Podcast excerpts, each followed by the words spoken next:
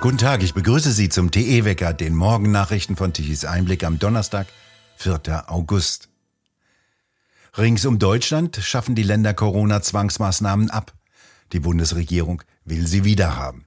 Für den Herbst sollen wieder Abstandsgebot und Maskenpflicht zurückkommen. Die Bundesländer sollen wieder eine Maskenpflicht in Bars, Restaurants, Kinos, Theatern und anderen Freizeiteinrichtungen anordnen können. Alternativ können Besucher einen Negativtest oder einen genesenen oder Impfnachweis vorlegen, der aber maximal drei Monate alt sein darf. Dieses bedeutet, sogenannte Geboosterte müssen sich wieder erneut mit den mRNA-Impfstoffen impfen lassen. Wer sich jetzt noch im Juli impfen ließ, gilt laut Lauterbach im Oktober plötzlich wieder als ungeimpft. Die bisherige Spritzerei hat offenbar nichts gebracht. Jetzt muss Lauterbach seine für mehrere hundert Millionen Euro Steuergelder gekauften Impfdosen unter die Leute bringen. Massive Impfnebenwirkungen spielen keine Rolle. Den Gesetzentwurf haben Lauterbach und Buschmann ausgeheckt. Buschmann ist von der FDP und zurzeit Justizminister. Er hatte noch im Oktober 2021 verkündet, es gebe ein absolutes Ende aller Maßnahmen und alle Maßnahmen würden spätestens mit dem Frühlingsbeginn am 20. März 2022 enden. FDP eben. Von neuen Lockdowns und Schulschließungen ist in dem Entwurf noch nicht die Rede. So sehen dann die Berliner Aussichten für den Herbst voraussichtlich aus. Möglicherweise kein Gas, sündhaft teurer Strom und frierende Menschen in ihren Wohnungen, dafür Masken auf der Nase, für deren Benutzung die Berufsgenossenschaften normalerweise strenge Vorschriften und Einschränkungen vorgesehen haben.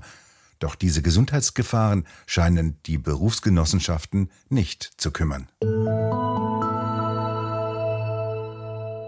Auch Bundeskanzler Scholz bestätigte, dass die ominöse Turbine für die Gaspipeline Nord Stream 2 einsatzbereit sei.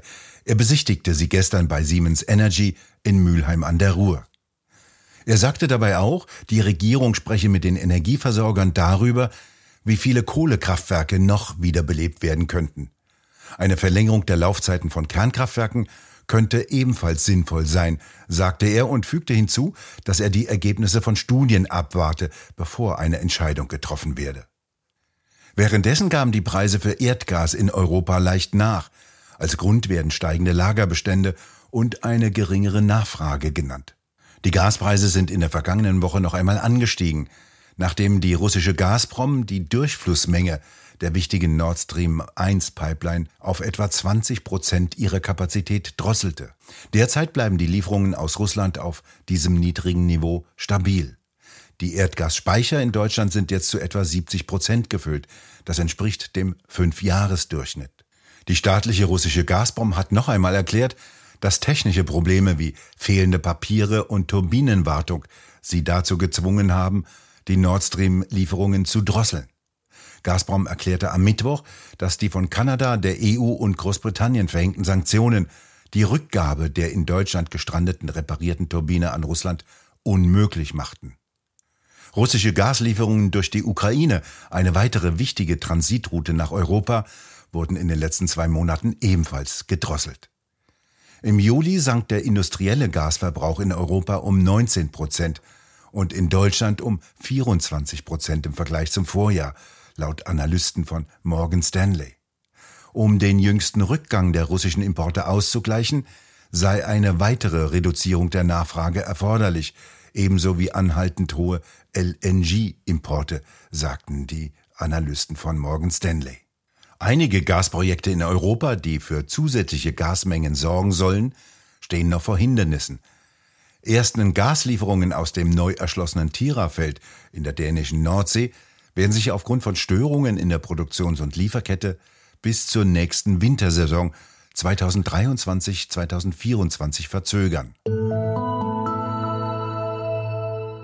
In Baden-Württemberg ist die Landesbank Baden-Württemberg nicht mehr vollständig klimaneutral.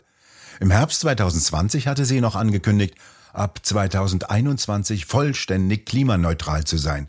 Unvermeidbare Emissionen sollten mit Zahlungen in einen Aufforstungsfonds ausgeglichen werden, gab damals die Bank vor.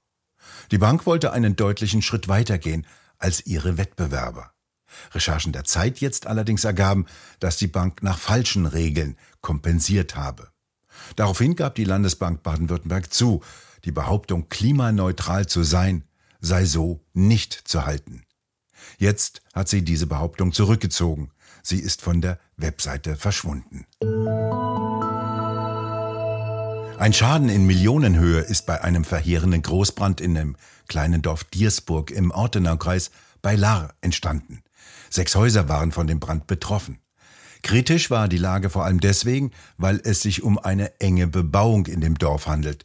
Die Häuser stehen dicht an dicht. Die Bewohner konnten die Gebäude rechtzeitig verlassen, wie die Polizei am Mittwoch mitteilte. Bis zu 180 Feuerwehrleute waren im Einsatz und konnten verhindern, dass sich das Feuer weiter im Ort ausbreitete. Sachverständige versuchen jetzt, die Ursache des Feuers herauszufinden. Nach ersten Einschätzungen entstand es in einem Carport. Ob dort ein Elektroauto gestanden hat, wie spekuliert wird, muss noch geklärt werden. Nicht nur in Baden-Württemberg, sondern auch in Mecklenburg-Vorpommern können sich Bahnreisende nicht mehr darauf verlassen, dass Züge fahren und dass sie pünktlich sind.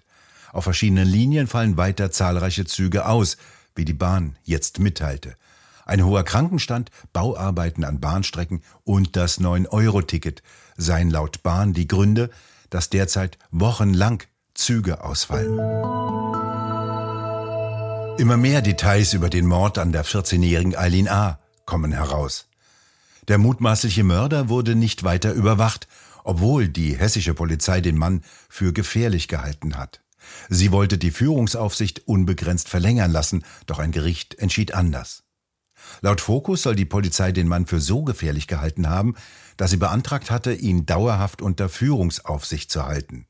Zunächst habe das zuständige Amtsgericht Wetzlar vor zwei Jahren der Führungsaufsicht zugestimmt. Dagegen habe sich der Mann juristisch gewehrt.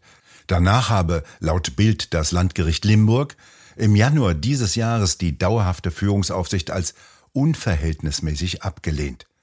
Im Juli war das Mädchen tot.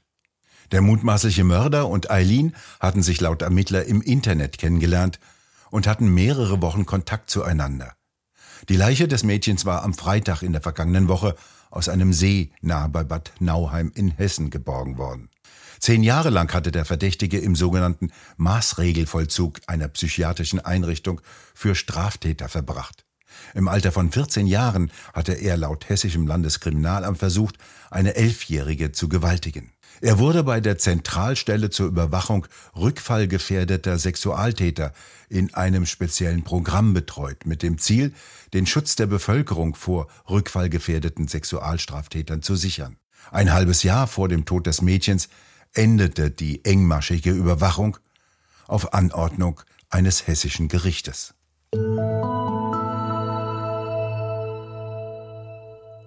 Heute wird es noch einmal sonnig und noch ein bisschen heißer als gestern.